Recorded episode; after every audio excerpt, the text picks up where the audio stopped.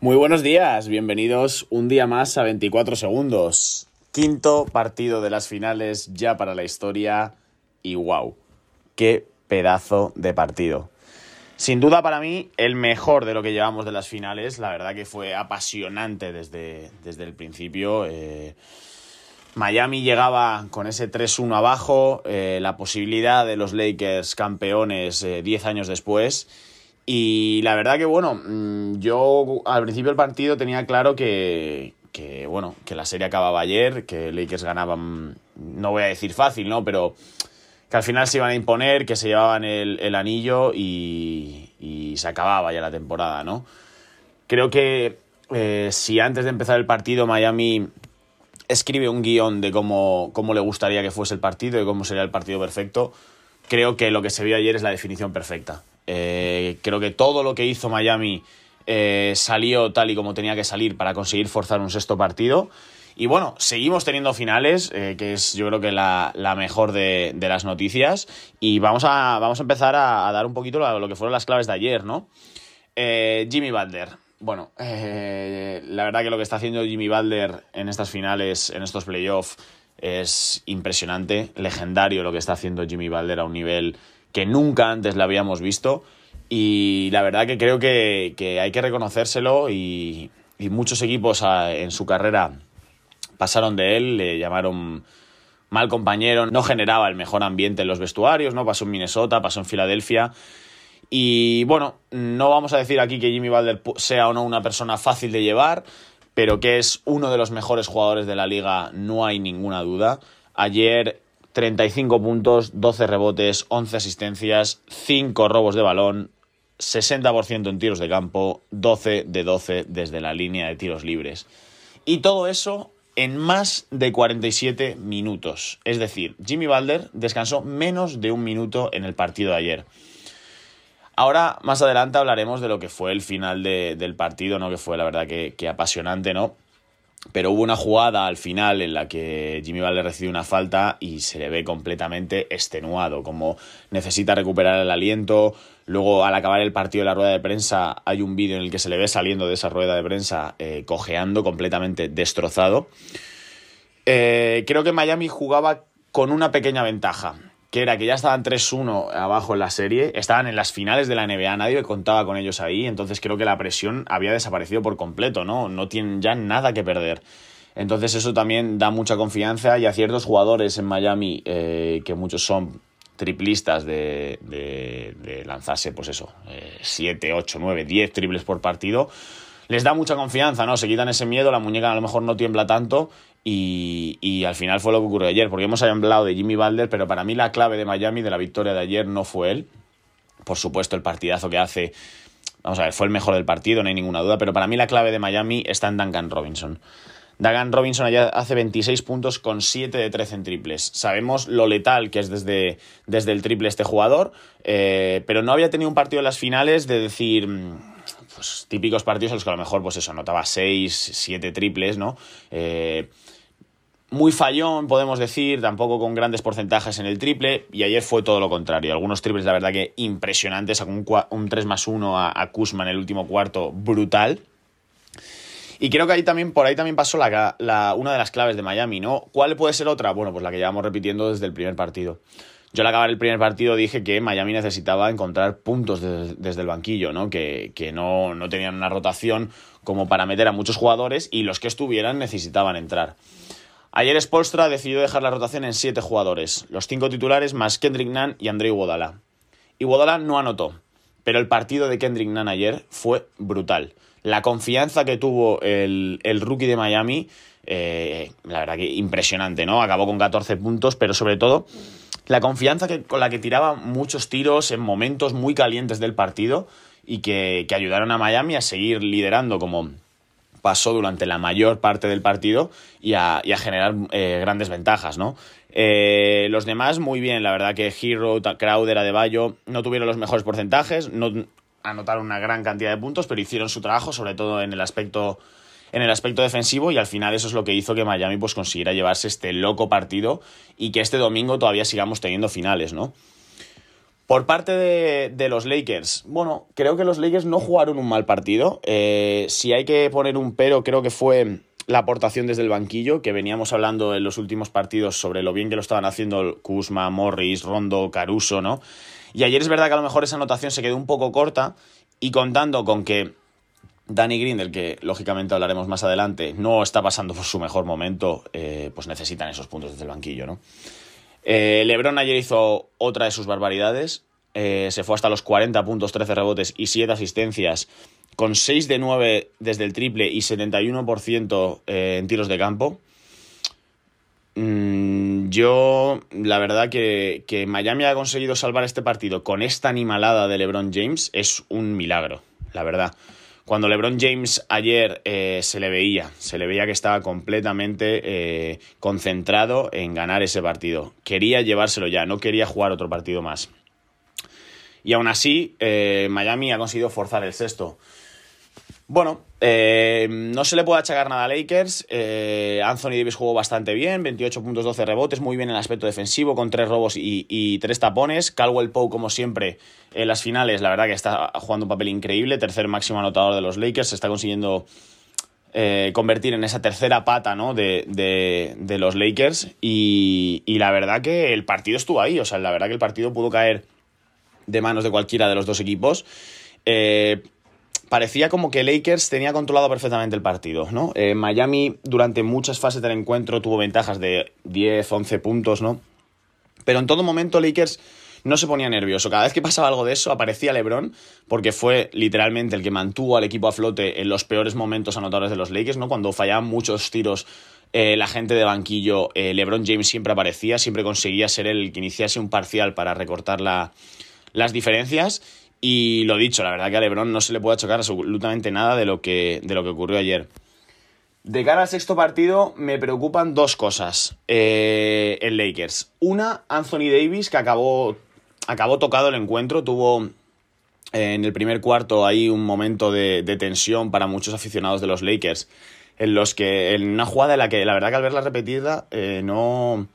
Yo pensaba que había sido un esguince tobillo, que había caído a lo mejor sobre algún jugador de Miami, algo así, pero no, al ver la repetición fue una jugada en la que pelea por un rebote con Adebayo eh, y directamente se va, se va al suelo, se agarra, se agarra la parte posterior del pie.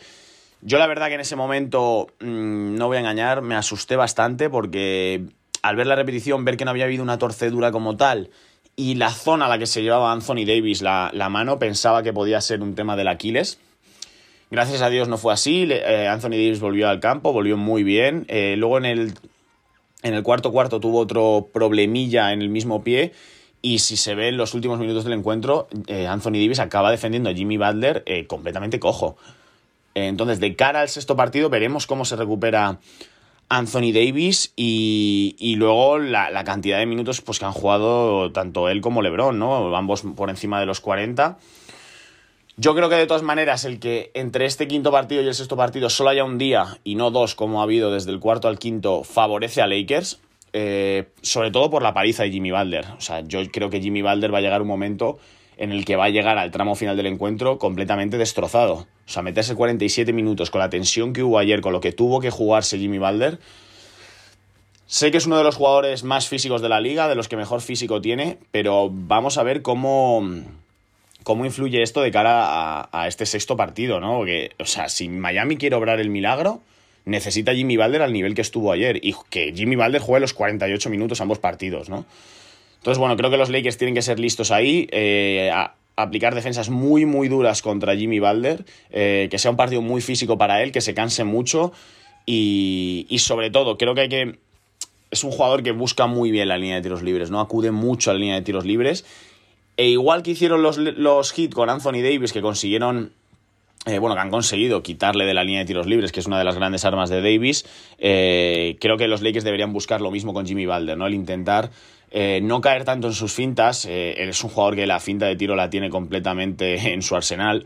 Y no caer tanto en ello, intentar, pues eso, alejarle más de la línea de tiros libres, donde está teniendo un porcentaje en la serie de más del 91%, ¿no? Eh, igualmente, para Anthony Davis todavía no ha fallado un tiro libre en estas, en estas finales y creo que los Lakers deberían buscar la manera de, de, sacar más faltas para Anthony Davis, ¿no? Ayer sí que es verdad que al final fue cuatro veces, lanzó ocho tiros libres, pero muchos de ellos fueron en el último cuarto y creo que una de las claves para Lakers es que Anthony Davis se vea muy involucrado en el juego de ataque, que saque muchas faltas y que consiga ir mucho a la línea de tiros libres. Y bueno, creo que, bueno, al final de lo que todo el mundo está deseando que, hablemos hoy es de, esos minutos finales del partido, ¿no? El partido llega completamente igualadísimo, con ventajas de un punto, dos puntos en los últimos prácticamente cinco minutos de encuentro. Vamos a hablar desde el momento en el que eh, entramos en el último minuto de juego, ¿no? Eh, los hits están uno arriba. Y LeBron James eh, va, a canasta, entra, hace una penetración, falla la bandeja, coge su propio rebote, canasta para LeBron James. uno arriba Lakers con 50 segundos por, por jugarse, ¿no? Eh, en esa siguiente jugada pasa pues lo que estamos diciendo. Jimmy Butler consigue sacar una falta y se va a la línea de tiros libres. Dos tiros libres encestados y uno arriba para, eh, para Miami. La siguiente jugada, los Lakers eh, acaban dándosela a Caldwell Pope, que lanza un triple liberado, lo falla, rebote ofensivo de Anthony Davis y canasta sobre la bocina para poner uno arriba a falta de 21 segundos a, a Miami. En este momento Eric Spoelstra pide tiempo muerto y yo la verdad que pensaba que iban a ir a por el partido sin dar tiempo a Lakers. Es decir, tenían el reloj de posesión al completo, por encima del reloj de lo que quedaba de partido. Eh, con 3-1 abajo en la eliminatoria, yo la verdad que, que, hubiese ido a por ello. Al final decide eh, Anthony Davis, o sea, perdón, Jimmy Balder lanzarse eh, a, los, a los pocos segundos. Habían pasado 5 o 6 segundos de, posesión. Se lanza contra Anthony Davis, saca otra falta más y va a la línea de tiros libres. Y consigue anotar de nuevo los dos para poner a los suyos uno por encima. Bien, 17 segundos, Fran Bowell pide tiempo muerto y la verdad que el guion de una película perfecta de cómo podría acabar esta, esta, esta temporada parecía que podía pasar. Es decir, el guion perfecto era LeBron James anotando una canasta sobre la bocina para llevarse el, anillo, más de 40 puntos en el partido que decide la serie. La verdad que yo lo estaba pensando, eh, estaba bastante nervioso, estaba ahí dando vueltas que podía pasar, qué jugada iban a plantear los Lakers, iban a jugársela con Anthony Davis, iba a ser LeBron. La verdad que dudé bastante poco de que LeBron iba a ser el encargado de llevar la pelota y, así fue, ¿no? Recibe la pelota y yo la verdad creo que el error de Los Ángeles Lakers, no sé si la jugada estaba planteada así o simplemente salió, es que con mucho tiempo todavía por jugarse, mm, prácticamente mm, nueve segundos, eh, LeBron James decide atacar la canasta, se lanza a buscar una bandeja, tres jugadores de los Heat eh, se lanzan contra él, LeBron James con su gran visión de juego consigue sacar la pelota, recibe Danny Green completamente solo en, el centro, en la línea de tres, un tiro que probablemente en regular season Danny Green mete 100 de 100 la verdad, era un tiro bastante sencillo, completamente liberado, ningún tipo de presión defensiva. El tiro de Danny Green es muy, muy corto. Eh, al final, señores, Game 5, NBA Finals, posibilidad de ganar el anillo, la muñeca tiembla mucho aunque seas un gran tirador y seamos sinceros, Danny Green ya no es el que fue en San Antonio. El porcentaje de triple eh, en estos playoffs no está siendo el que ha tenido a lo largo de su carrera. Y el triple, lo dicho, demasiado corto. Rebote ofensivo para Los Ángeles Lakers, lo coge Marquise Morris y volvemos a lo mismo. La presión, los nervios de ganar un anillo. Marquise Morris atrapa el rebote, 6 segundos por jugarse. Lakers sin tiempos muertos. O sea, es decir, tenía que tomar una decisión, pero había tiempo, había tiempo. Incluso podría haber tirado, ¿no? Pero bueno, decide buscar a, Anthony Davis, le lanza una especie de alley o de balón elevado, se va directamente fuera. Y ya con eso los eh, perdón, Miami pone la pelota en juego, falta dos tiros libres anotados, final del encuentro, se fuerza el sexto partido, Miami consigue eh, poner el 3-2 en la eliminatoria. Y lo dicho, al final, en estos momentos eh, están hechos para jugadores grandes. En, en, este minuto que hemos, que hemos resumido ahora, si os dais cuenta, las dos canastas de Lakers son una de LeBron y otra de Anthony Davis. Las de Miami Heat son cuatro tiros libres de, Jimmy Butler. Son nombres grandes los que deciden los grandes partidos y, lo siento mucho, pero Danny Green o Marquise Morris no son esos jugadores. Por otro lado, Ahora en redes sociales ha salido mucho lo, bueno, comentarios y críticas ¿no? hacia LeBron James diciendo que, claro, que Jordan nunca hubiera hecho eso, que Jordan se la hubiera jugado y hubiera ganado el partido. Me hubiera gustado ver a Jordan entrando a canasta para ganar un anillo con tres jugadores del equipo rival eh, saltándole encima, que además es que se estaba viendo el tapón de Jimmy Balder a LeBron desde, vamos, desde aquí. Y, y, qué hubiera hecho, ¿no? Y si hubiera dado el balón atrás, como recuerdo en algunos partidos, dándole pases a Steve Kerr para ganar, para ganar un partido. Pero bueno, eh, es la comparación eterna. Los haters sabían que si LeBron conseguía anotar esa canasta y dar el anillo a los Lakers con una canasta ganadora suya, eh, ese miedo y ese temor a que LeBron sea considerado como el más grande de la historia estaba ahí. Entonces, ayer muchos detractores, que los hay, de LeBron, eh, celebraron lo que ocurrió en, en, Orlando. Yo voy a dar mi opinión, mi consejo. Creo que no es el momento de hacer comparaciones de, ni aunque LeBron gane, ¿no? El anillo, eh, de si Jordan, LeBron, LeBron o Jordan. Creo que estamos viendo a uno de los mejores jugadores de la historia, uno de los mejores deportistas eh, del mundo, y creo que eso hay que disfrutarlo. El día de mañana, cuando LeBron decida retirarse, que además no le va a quedar mucho, eh, podremos hablar de comparaciones y hablaremos de legados y de ver quién es el mejor de la historia. Creo que ahora mismo simplemente hay que disfrutar de lo que hace él en la cancha. Lo que hizo ayer, de verdad, es una oda al baloncesto. Los críticos están ahí, no lo quieren ver, el odio hacia LeBron es más grande que nunca probablemente. Y, la verdad que es bastante injusto, ¿no? Em, creo que él ayer mantuvo a su equipo en todo momento en el partido, se, echó completamente el equipo a las espaldas, sabedor de que ninguno de sus compañeros, o la mayoría de sus compañeros, no tienen experiencia en este tipo de partidos, decidió cargar él con toda la responsabilidad. La jugada planteada y el pase a Danny Green es una gran jugada. Danny Green es un triplista, un gran triplista, y estaba completamente solo. Entonces, bueno, los haters van a estar ahí siempre, pero repito, disfrutar de LeBron James porque el día de mañana os arrepentiréis y ya habrá tiempo de decir si LeBron es mejor que Jordan, si Jordan es mejor que LeBron, etcétera, etcétera, ¿no? Yo tengo clara mi opinión, nadie me la va a cambiar nunca, pero de cara a, los demás, creo que, que, lo que hay que hacer es eso. Yo disfruto de cada partido de LeBron como disfruté cada partido de Kobe, sin hacer comparaciones y sin decir absolutamente nada, sin criticarles, porque al final estamos viendo a los mejores de la historia.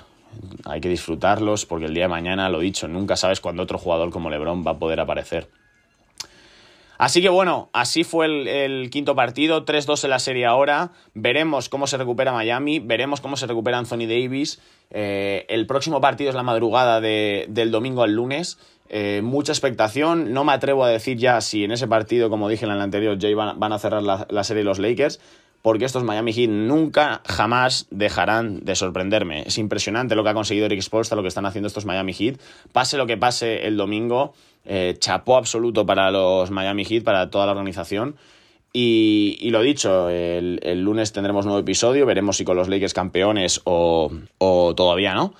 Así que lo dicho, de cara a agotar algunas claves para ese partido, creo que Miami tiene que hacer exactamente lo mismo que hizo tiene que tener el mismo acierto que tuvo ayer, eh, con Duncan Robinson anotando como anotó, o si no es Duncan Robinson, que sea Tyler Hero. Pero Miami tiene que repetir lo que hizo. Si Miami flojea un poco, no hay partido. Por parte de los Lakers creo que no tienen nada de lo que quejarse. Mm, creo que los tiros de Kuzma, Rondo, Marquise Morris entrarán. Ayer fue un mal partido, pero son tíos que pueden hacer eh, esos 7, 8 puntitos que ayudan mucho al equipo.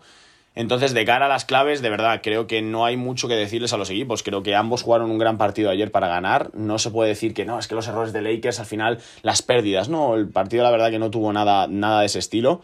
Así que de cara al próximo, lo dicho, mm, que ojalá nos den un espectáculo como el que nos dieron ayer, que ojalá disfrutemos como disfrutamos ayer. Yo la verdad que ayer estaba taquicárdico perdido, o sea, el partido, eh, vamos, al borde del infarto. Y, eso es lo que queremos, ¿no? Estos son las finales de la NBA y así es como, como queremos vivirlas. Así que lo dicho, eh, el próximo partido, madrugada del domingo al lunes, el, el, lunes tendremos episodio, hablaremos, veremos si hay campeón o no. Y lo dicho, por mi parte esto ha sido todo y nos vemos el próximo partido.